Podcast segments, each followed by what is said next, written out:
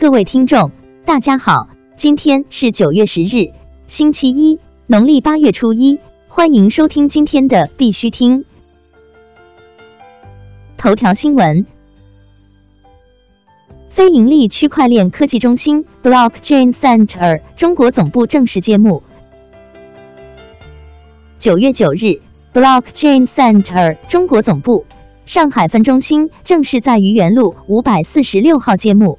二零一四年创立于澳大利亚墨尔本的 Blockchain Center 是一个非盈利区块链知识中心和联合办公空间，致力于区块链技术在全球教育、培养与宣传。北京互联网法院昨日挂牌。据新华视点报道，北京互联网法院昨日上午挂牌。将集中管辖北京市辖区内应当由基层人民法院受理的第一审特定类型互联网案件，主审案件类型共十一类。据此前发布的最高人民法院关于互联网法院审理案件若干问题的规定，当事人提交的电子数据，通过电子签名、可信时间戳、哈希值校验、区块链等证据收集。固定和防篡改的技术手段，或者通过电子取证存证平台认证，能够证明其真实性的，互联网法院应当确认。国内新闻：阿里巴巴朱卫国表示，人工智能和区块链将逐渐进入所有产业的核心。据人民网报道。在人民日报社和招商局集团联合主办的新时代新产业新动能二零一八中国新产业峰会上，阿里巴巴集团政策研究室主任朱卫国表示，人工智能和区块链将逐渐进入所有产业的核心。随着万亿级物联网、数据沉淀以及量子计算的突破，世界将产生超出人类预期的超级智能，这是一个基本判断。中国区块链应用研究中心香港正式揭牌。中国区块链应用研究中心香港在本次论坛上正式揭牌。纯大集团董事长、三十人论坛理事长柳志伟先生致辞，并和嘉宾们进行揭牌。柳志伟先生表示，随着众多区块链企业在香港上市，香港一定程度上也是区块链世界的中心。因此，在香港召开此次区块链应用研究中心的发布仪式，必将引起万众瞩目。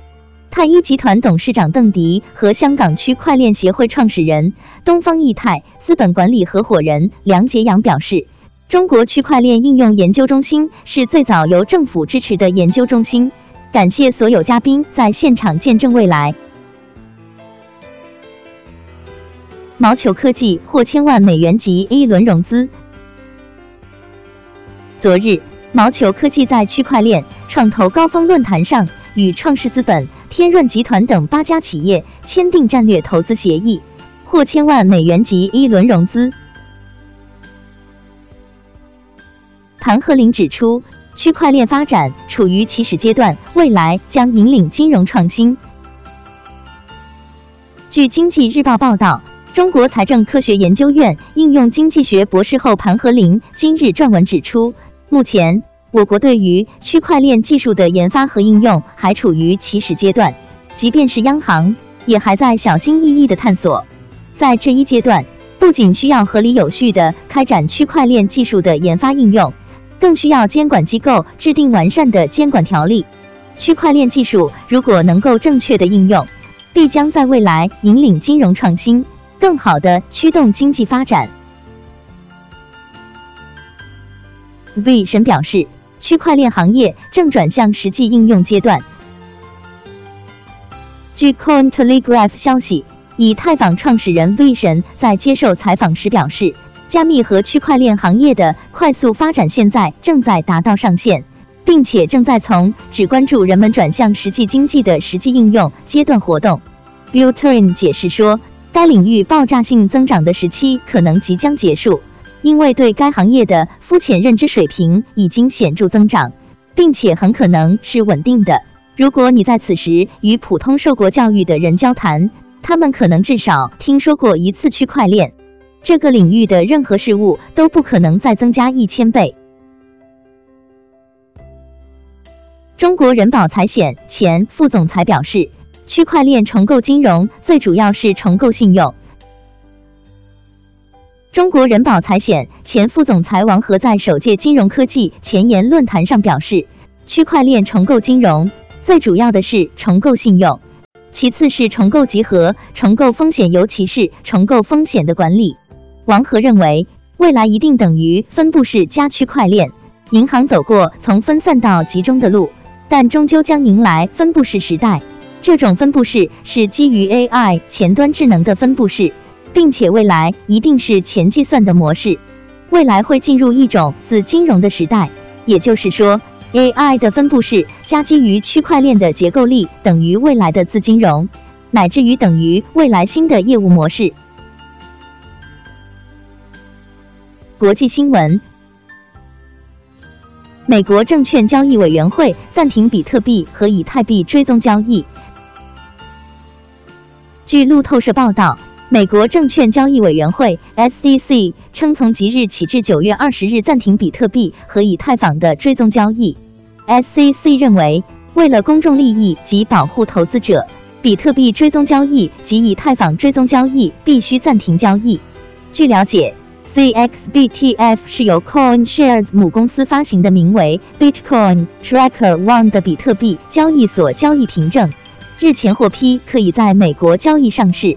比特币 ETN 是比特币交易所交易票据，通过追踪比特币价格走势来让用户参与投资。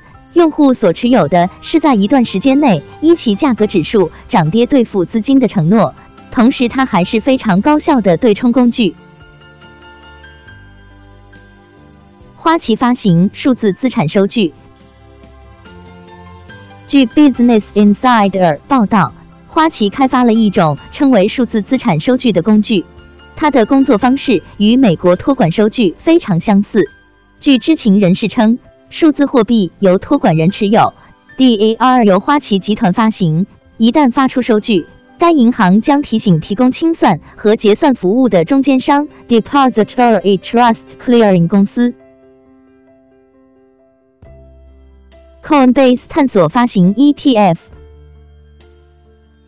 据 Business Insider 消息，Coinbase 正在探索发行数字货币交易基金 ETF，并向资产管理巨头贝莱德 BlackRock 寻求帮助。BlackRock 管理着六万亿美元的资产，是 ETF 的先驱，并拥有区块链工作组。消息人士称，BlackRock 的区块链代表没有向 Coinbase 提供任何建议，并且不确定对话的范围有多广。FBI 已申请两千一百六十万美元的资金来针对数字货币等领域的犯罪。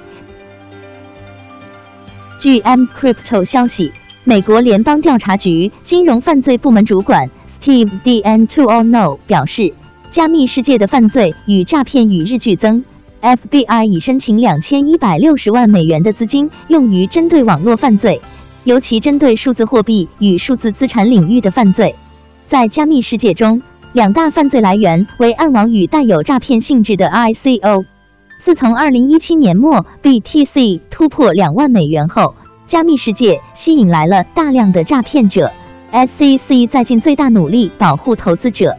Steve D. N. To All Know 还表示，FBI 在逐渐进步，且最终会成功打击数字货币领域犯罪。犯罪分子最后都会把数字货币兑换为法币进行交易。这在很大程度上方便了执法机构的执法行为。英国药店利用区块链每天处理多达四千个处方。据 EcoExaminer 消息，Stratis 项目宣布与英国领先的在线药店之一 UK Meds 建立新的合作伙伴关系。通过使用 Stratis 的区块链，UK Meds 每天处理多达四千个处方。将为每位患者分配一个唯一的标识符，医生和药房将能够在区块链上交叉参考，以确保以正确的体积分配药物。今天的必须听新闻播报就到这里，感谢各位听众的支持，祝大家度过美好的一天，明天再见。